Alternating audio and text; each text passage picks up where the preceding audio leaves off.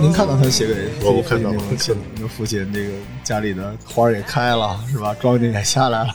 妈妈烧的饭，我很想念， 想当时回家，儿子遭受奇耻大辱啊，就是一次奇扣。好嘞，欢迎大家来到。淘宝家最燃生活攻略，然后今天我们在耕读小楼特别开心，又迎来了我不能说儿时偶像， 就是少年时期、 青年时期，是 朱老师好，还呃有各位听众，大家好，朱老师好，然后潘老师好，潘老师今天这身衣服还是挺精神的，是吧？对裁判 嘛，你们刚才录了一期杜兰特哈，对，感觉怎么样？杜兰特是我的精神上的偶像啊，虽然他转到勇士队的时候，我曾经非常的不喜欢他，嗯，那就因为抱大腿嘛。对，在你来之前，我们就已经是总冠军了。呃，但是呢，这个他现在去到呃篮网队，我觉得倒还不错，这是一个重新去证明他自己的一次机会，但是现在这个伤重嘛，据您所知，呃，应该是不重吧，至少啊，很简单的说，在季后赛之前他可以赶得回来的话，那就没什么大问题。我跟朱老师之前录过一期篮网这个磨合的事儿啊，对，现在看起来其实跟我想的是差不多，因为首先他们会有一段一段时间的蜜月期，然后有人会开始牺牲，然后另外一个你当时有比较担心的，比如说板凳球员的问题嗯，啊，其实我当时是讲说不用太担心，因为德安东尼所带领的球队，他很容易去养这些球员，结果是算是证明我说的也没有错，因为他们像有一个布朗啊，啊对现哎在现在现哎在打现在得很很很不错吧，赵四儿，呃，所以他也有能够找得到一些呃不错的一些球员。嗯，那现在最近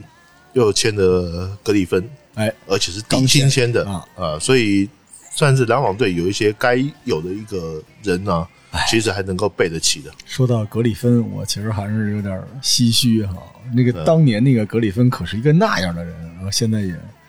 空间型四号位，我刚刚才给黑人呢、看了一些扣篮的一个视频呢、啊嗯格里芬也是一个很残暴对的扣篮也扣是篮也狂是人 A 片儿。啊对，也是 A 片儿吧，差不 多吧。就尤其当时扣那个 Paul Gasol 的那几个，哇，对那个苍天啊呀！那个那个球都是从二楼丢到一楼里面去的，嗯，就他有一种跟运动无关的暴力美学，对，已经没错超出了运动本身，没错太没错太邪恶了。对但是呢，啊，今天我们要聊的跟这个关系不大，但是关系也很大，因为我小的时候一说朱老老说自己小时候，我们岁数没差那么大，啊，当然没对有吧？就差几岁。嗯，那个时候特别喜欢《灌篮高手》，所以我们今天呢，要让我们淘宝家的听众们过过瘾。我们今天是终于跟我最爱的球评啊 NBA 的这个专家朱老师，我们聊聊《灌篮高手》。其实我对高中篮球啊，嗯我在台北的时候，我是转播高中篮球，哎，所以对《灌篮高手》我有相当程度的一个了解。嗯，太好了！我们之前其实最早给您做节目、做这个《真男人》之前，我就一直在跟您聊《灌篮高手》对啊。对，就是《灌篮高手》实际上是在《周刊少年 Jump》的一九九零年开始连载，在一九九六年就结束了。所以 Helen 之前是被咱们两个老男人逼着看《灌篮高手》对我当时还说还有人会不爱看《灌篮高手》，但是九六年的，你哪年的？对吧？嗯，《灌篮高手》开的时候还没你呢。对对对，是吧？但是《灌篮高手》其实是我们这一代男人的春啊，不 是毒药，就是我们真的是，呃，所有热爱篮球的人的这个血液里面，肯定有一部分是《灌篮高手》。呃，没有错。那特别是在那个年纪啊，我刚刚刚开始对篮球产生了比较高的兴趣，嗯，那后来才那段时间就变成职业，所以就是看接触各种篮球的资讯，变成我一个很重要的一个工作。那当然也包括日本的高中篮球。是，其实我们对灌篮的热爱也源自说，它其实是一个二十多年前的漫画，但是对它里边的一些篮球理念，尤其是我们这些呃热爱篮球的人对篮球的一些观点。啊，尤其篮球里边那种竞技精神、热血东西，到现在一直是通用的，所以这个是不仅仅是竞技了，它其实是一种文化啊。从某种角度上来说，当然我不是说不不喜欢高桥阳一老师啊，但这个比起足球小将来说，对足球世界影响，这个《灌篮高手》看起来是靠谱的多啊。对，呃，其实就我所知啊，哈，就是说《灌篮高手》的影响力啊，在日本本身没有在没有想象中那么大。哎没有嗯在哎，大他陆可能的在两岸三地，哎，它的影响力还比较大。是那正好刚好说，呃，台北的高中联赛是在一九八九年开始，嗯，然后呢，因为灌篮高手进来之后，嗯，让很多的高中，比如就就突然产生梦想，是是，呃，所以这个是也是一个非常有意思的一个影响。所以现在，呃，台北的高中联赛打到现在已经整整有三十多个年头了，它一直能够持续下去。我觉得《灌篮高手在》至少在头几年，它是有功劳的是啊、它让很多的这个高中生，他对于说啊学校参与这种啊这种这个校际型的这种比赛，啊，他开始有很高的一个兴趣。嗯，而且打篮球的男孩真帅，是吧？也是从《灌篮高手》里边，感谢《灌篮高手》奉献了一个又一个的，呃，这个款式不同的帅哥形象，是吧呃，？对，也让我们很多姑娘也进入到了篮球的这个体系里面来。呃，这要看黑人是不是喜欢比较高高帅型的男人男生。嗯运动系男生啊，其在实那之前，漫画里都是战斗型男生啊对对对吧对哎，其实还真不是。哦 我其实最喜欢里面的就是木木，哦，就是那哦啊，秀气一闷点，骚的， 对，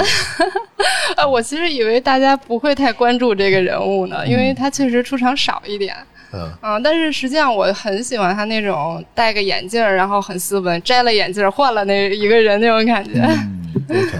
其实刚才顺着周老师的话说啊，呃，井上雄彦在某种程度上，在某一个阶段，甚至促进了两岸三地的这个青少年篮球运动的发展，这对句话是不为过的。对因为之前我知道井上雄彦在日本是有一个井上雄彦篮球奖学金的，是对送日本的最好的高中生去美国训练。但是刚才呢，朱老师给我分享了一个我不知道的事儿嗯，啊，就关于这个日本篮球联盟的联这个融合和建立。对，呃，其实他这个是锦上雄院奖学金呢，哈，嗯又又称叫灌篮高手的这个奖学金，大概是在两千零几年以后的事情。是，那现在他就是每年送送一个去，啊，就送一个，日我本就 经只经认济也识不太好，呃，我就只认识了他第一个送去的，哦，叫病理层。病理层，因为我采访过他好几次，所以我比较认识这个人。呃身高只有一米六八，现在已经回到日本去打职业赛了。那么一，米六八，呃，对，一米哎六八，你还别小看这个，就日本绝大多数的球员的身高，呃，灌篮高手里边是嗯厉相，害的都是这个身高的。对哦，就是一米六几、一米七几，都是都是很差不可多怕的身高。嗯然后这个病理层之后，他在美国读高中，然后他们有一个记者嗯，他经常去追踪他的一些一些新闻。那之后呢，也有陆陆续续有一些，但是真顶顶井上雄彦奖学金到美国去留学读书，真的打出成就的还不太多。那嗯，真正还是要看，毕竟篮球还是要讲身材的。是，啊，那那只是说像现在的八村垒啊、渡边雄大、啊，嗯这两个都是两米以上、啊，然后在美国读大学啊，这种的他就可能这级别就比较不一样。，是，但是不管怎样，锦上球院他还有另外一个攻击，就是他一直在幕后推动，就日本在几年以前，他曾经他的联赛他有两个联盟，一个叫 JBL，一个叫 BJ League。啊，这两个联盟，它现在是合合成一个。那么，井上学院对于推动日本成立真正的职业联盟，把这两个联盟合合二为一，嗯，啊，他一直在后面呃做很大的一个一个贡贡献啊，这一点我觉得井上雄彦他已经做到了他所能做的事情。是他其实太破圈了，他只是一个画漫画的，但他实际上，呃，是绝对的影响了日本篮球发展的进程。就包括刚才您说的，一年送一个这奖学金，嗯，但是出去的是一个，但你没看到的是成千上万的少年，因为这件事燃起了对篮球的希望。篮球对本身就是热血的，其实有些时候你说我们是爱篮球吗？我们可能更爱那个热血，对但是我们也爱篮球，对，所以对我们来说，这个东西就是我们无法躲过的一道坎儿。所嗯，以没错今天我们聊的这个《灌篮高手》，是想既然都有朱老师来了，我们就不聊这个《灌篮高手》这纯的什么原型啊，谁厉害这个，这太简 单了。我们是用 NBA 级别的球评给大家讲讲《灌篮高手》里面的球队、球员啊、然后他的战术，然后以及呢，我会跟大家分享一些《灌篮高手》真正在日本高中联赛里面一些啊、可能是我们分析出来的一些原型球队。然后我们这个节目呢，我现在看下来啊，也录两集。本来我想跟朱老师喝点酒的，结果朱老师痛风了。 在节目里面先祝朱老师早日康复。然后我们这个第一趴呢，给大家讲讲神奈川，然后第二趴呢，我们会进军日本全国大赛。啊在这之前呢，刚才跟朱老师也聊了，日本其实，呃，因为我在日本生活的日子里面也特别喜欢日本篮球，所以日本呢，首先给大家奠定一个概念，它基本上每年是有三个比赛，是吧对朱老师啊对，一个就是您刚才说这 IH 夏联，对啊，夏季比赛应该是它最重要的一个比赛，，对，IH 赛它基本上它是固定时间在八月的第一个礼拜，嗯，啊，它是固定时间的，这个这个日子是打死不动的是啊，台风天它也不动，是啊、哦，而且这个 IH 呢，因为它这个时间的呃缘故，导致日本的各个高校可以使它的最强阵容来参赛，因为对比 IH 就是它的冬季这个 Cup。对，东杯冬季冬季杯，冬季选拔，其实大家看《灌篮高手》都知道，啊因为我们就不用在这节目里面再推销《灌篮高手》了。你要是没看过十遍的，别听这节目了。嗯那里边说三井寿说我要不要报名参加冬季，但是赤木刚宪不能参加，是因为冬季很多有未来这些学生可能就不参赛了，去备对考，。就要要准备要进大学。对，那冬季杯的话，就是最最近这几年呢、它的重要性也有慢慢在增加哦，啊，也有慢慢在增加。那但是不管怎么说，就是一般来讲，我们所谓这个全国大赛，就是指这 IH 夏季，夏季的，然后跟这个冬季杯。哎，但是这有一点不一样，IH 赛它其实是篮球部分，它只是其中一一环，哦，它还有包括像什么什么剑道啊。呃 IH 赛的夏甲子园就是属于嗯， IH 赛夏季之甲子园里面的，它还有很多其他的各种种类的比赛，但是冬季杯 Winter Cup 就是纯属于篮球。篮球，对，嗯，所以其实它关注度会高一些，而且冬季杯呢，嗯我爱看，因为老爆冷。呃，对，就是冷不丁的哪个大学，如果这个主将 学习不太好要考试，可能他是来不了，这一下就会有这个球员就爆冷。对所以其实冬季杯的爆冷呢，有时候跟 NCAA 似的，会突然出现一些特别奇怪的。然后除了这两之外呢，其实还有秋季，秋之国体嘛。对其实刚才跟国多体少说就是全运会，这个也挺有意思的啊。对，不过重要性就稍微差一点。我跟大家解释一下，日本它有四十七个嗯这个县市啊、嗯那么所谓的秋季的这个秋之国体，它是指说你每一个县有一个代表队。那这个代表队，它指的指的就是像你刚刚讲的那个，是指说它的高中的明星队。是，但是有些学有些县，它不一定他会派明星队，哎他就可能说那个县的代表你冠军，那你就是就是你去了。嗯，啊，那可能有的县他觉得说我还是组个明星队吧，是，啊，那可能就是看比较大的县，他方便他集训，那就那就那就去。除了这些这些比赛之外，还有日本，它还有很多一些所谓地区性的比赛，他们俗称有一些叫交欢大会。哎，那还有一，这听起来有点有点像是看一下您起的名字吧。 不是我起的名字，是 是他们的这个名字。 那还有一个，比如说我自己个人去去过的，有一个叫能代杯。哎，呃，能代杯它是一个地区性的比赛，但是它的邀请的球队，它有的时候会跨出这个跨区出域，这个区域它。就相当于美洲杯。对，哎对，但是有的时候啊，能代杯它也会邀请国外的哦球队，就日本以外的，像杜兰特高中的时候就曾经去过这个能代杯哎。呦，这是个猛料啊！对，因为他杜兰特高中的时候，曾经有一个队友是日本人，叫做叫做伊藤大师。哦，然后呢，他就因为这个因素被能代工业给邀请过去。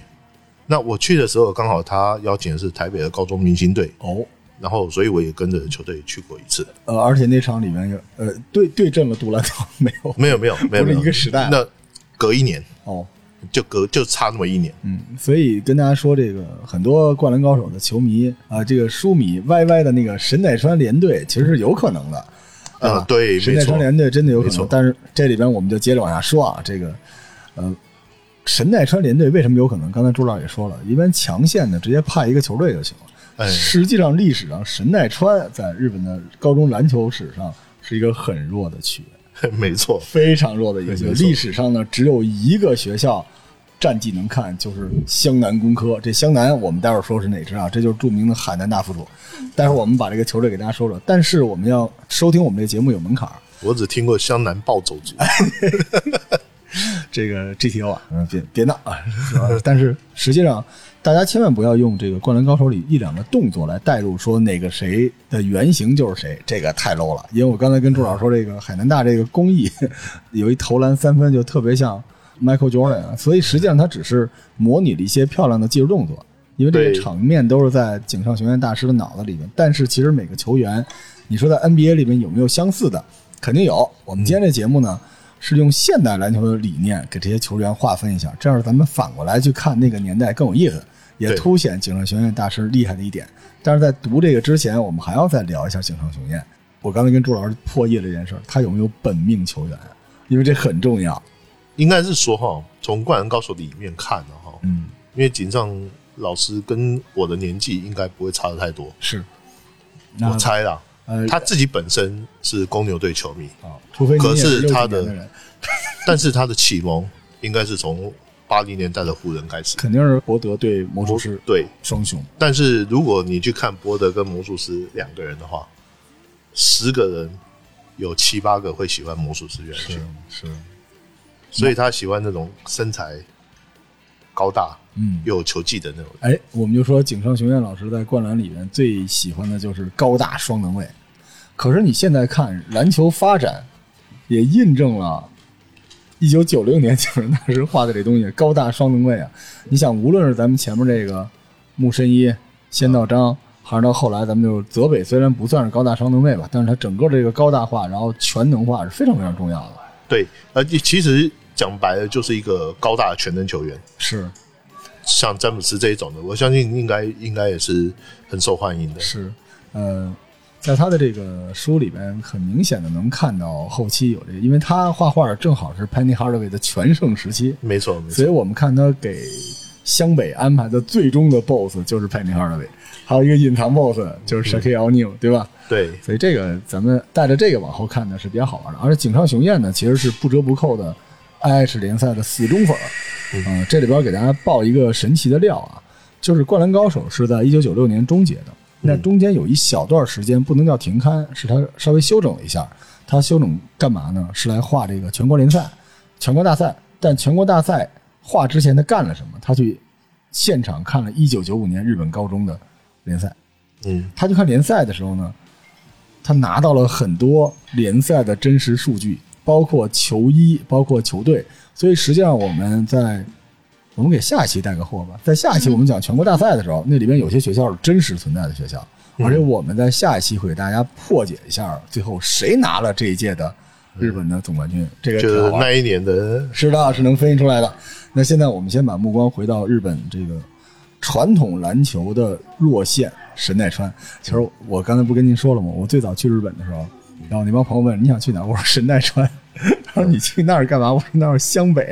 嗯啊但是实际上神奈川相当于咱们这边叫什么华北地区，是吧？呃对，旧京极地区，对这个镰仓幕府，，对，包着就是镰仓在那个那个地方。是我们待会儿连旅游和小吃都给大家说了得了。啊，我们今天第一个球队啊，第一支球队湘北，湘北其实啊，呃，逻辑上来说是没有它的呃原生球队的，有很多人说是公牛队啊，但是在日本比赛里边是没有的。但是呢，说湘北，我先跟大家垫一个猛料啊，就在一九九五年冬季选拔赛，我为什么说喜欢冬季选拔赛呢？因为这一年井上雄彦老师是冬季选拔赛现场画画的那个人。嗯，他把冬季选拔赛那场集子是他画出来的，如果你们有钱去收，贼贵。但是冬季选拔赛里有一支球队，仙台高中，嗯是宫城县的一支球队。对，这支球队和当时全日本十连霸的这个高中霸者能代工业啊对激战，而且能代工业利用全场紧逼，在半场的时候领先了二十分儿。嗯然后那天还是日本下大暴雨的时候，嗯，最后仙台高中到最后逆转了二十分之差，到最后一秒被能代工业绝杀了。但是这个仙台高中的队服跟湘北是一模一样，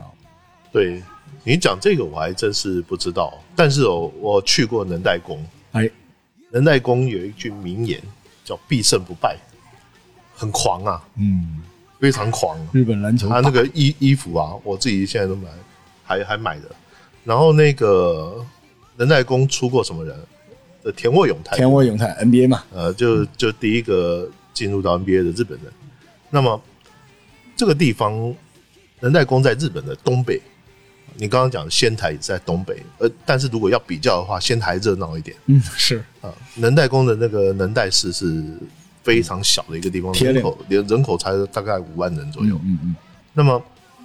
整个来说啊，哈，能代工它等于是一个封闭的一个学校，呃，专门就在训练球嗯，员，这个体校可能呃，是有点有点像嗯自是古这种学校都出那对种强队，对，但是呢，但是呢，这个学校它的风格就其实就像《灌篮高手》里面画画，我为什么喜欢看《灌篮高手》？有一个原因就在于说，它里面画的这些人、这些球队的风风格，在日本现实是找得到的。哎，就有的，哎，它是它是符合日本篮球风格里面的。嗯能代工就是打这种篮球，可能日本人骨子里边啊，包括井上雄彦，他也希望有一支，呃，在现有找不到的，但是非常符合他理想配置的那支球队，这就是湘北。就是其实湘北这支球队，它整个的配置可跟当时的仙台高中不一样。仙台高中其实是抢分儿斗抢分儿，但如果大家想看湘北的原型队，去找湘台高中，因为湘台高中特别好玩儿，它门口儿呃，挂着湘北的那个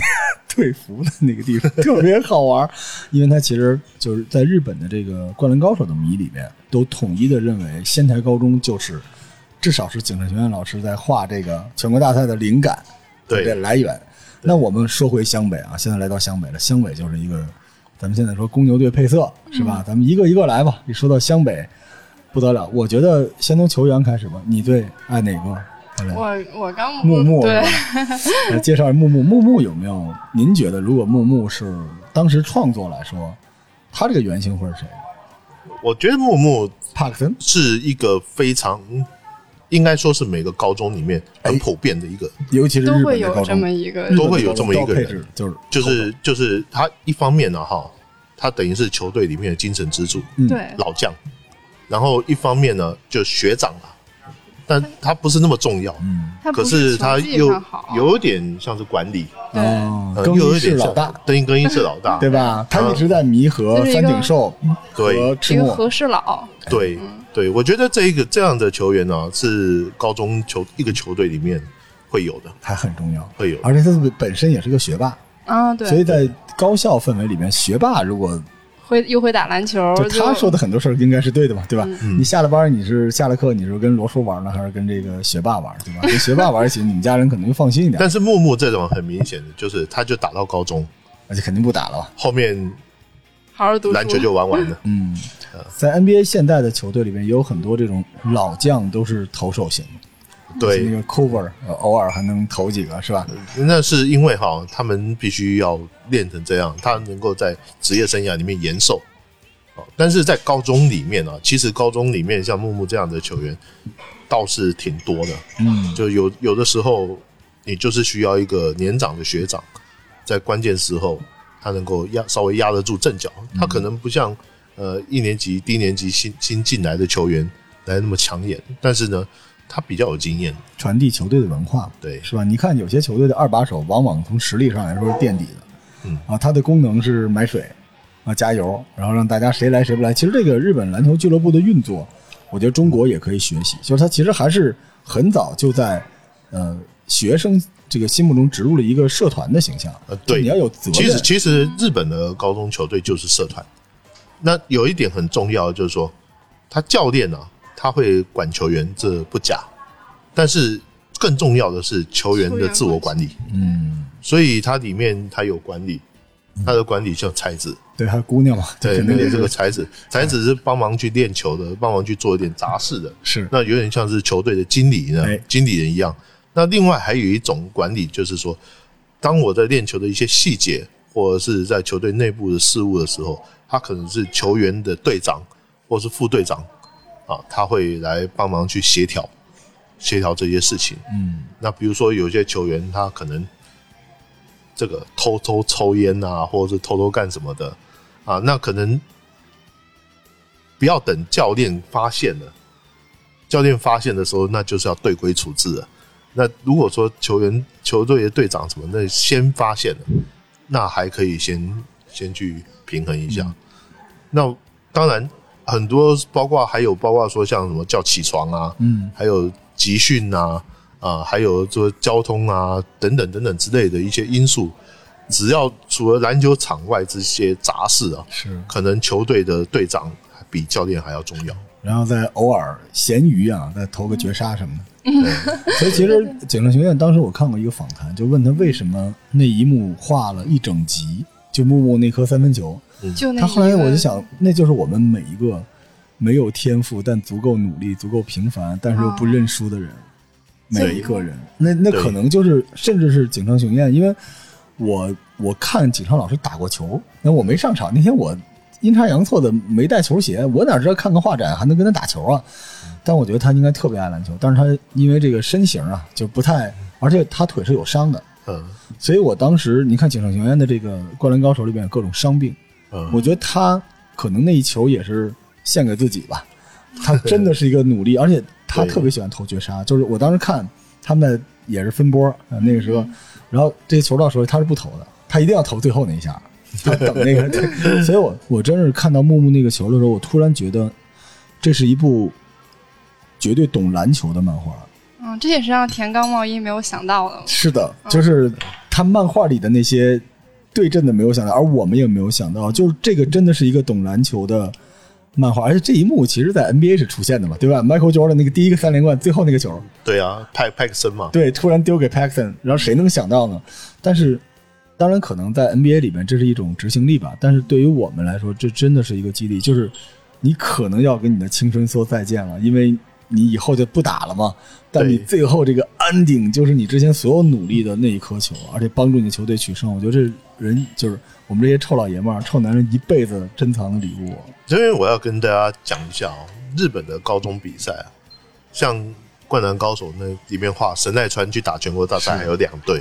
实际上只有一队。哎，所以呢，你在地区的比赛里面，你输一场，基本就再见。就没有了，一场定胜。很可能啊，像木木这样的球员啊，你到了高三，你好不容易有一个机会去赢球，你输一场， 没有了。那很可惜啊，呃，这个还不算可惜。美国大学篮球联赛奋斗四年，输一场就再见了。再见，而且也 NBA 也进不去 NBA 也进不去。这个很多人讲说，这有点也许有点不公平，但是我觉得也挺公平的，因为人生就是这样。是，你打的是青春，人家玩的是技术，嗯，对吧？对别用青春去挑战人家的技术。对，我在美国，呃，那时候在纽约的时候，我周围有一帮朋友看球，其实我有一个特别羡慕的点，就是曾经有两个大概七零年代初的人，他们俩这个两个老哥啊，我们这喝酒喝着喝着，两个人喝点酒就互相聊，就跟我们仨就吹嘛，我们仨人都当时我腿也瘸了，也打不了篮球了，互相吹。然后那老哥就说另外一个老哥说他有一招叫这个 baby skyhook，他就是小小天钩。然后那个人哇，你那一招在谁谁谁身上砍下了十几分儿。他说哦，我没有厉害，你当年把那个当年的那个选秀乐透的那个人给盖了。然后两个人就赶紧干一杯。我靠，我觉得人生啊，能活到那个境界就。就到头了，所以我就听我这个节目，如果有高中生，赶紧他妈的去给我打篮球，嗯真的，真的，这如果你人生岁月里面没有篮球，你会在你无数次面对低谷的时候，你会少那么一针强心剂的。对而且一定要有自己打篮球的兄弟，那那个感觉实在是太好了。对，如果还有竞争的机制，那就更好了。是，啊，就就打牌嘛，是吧？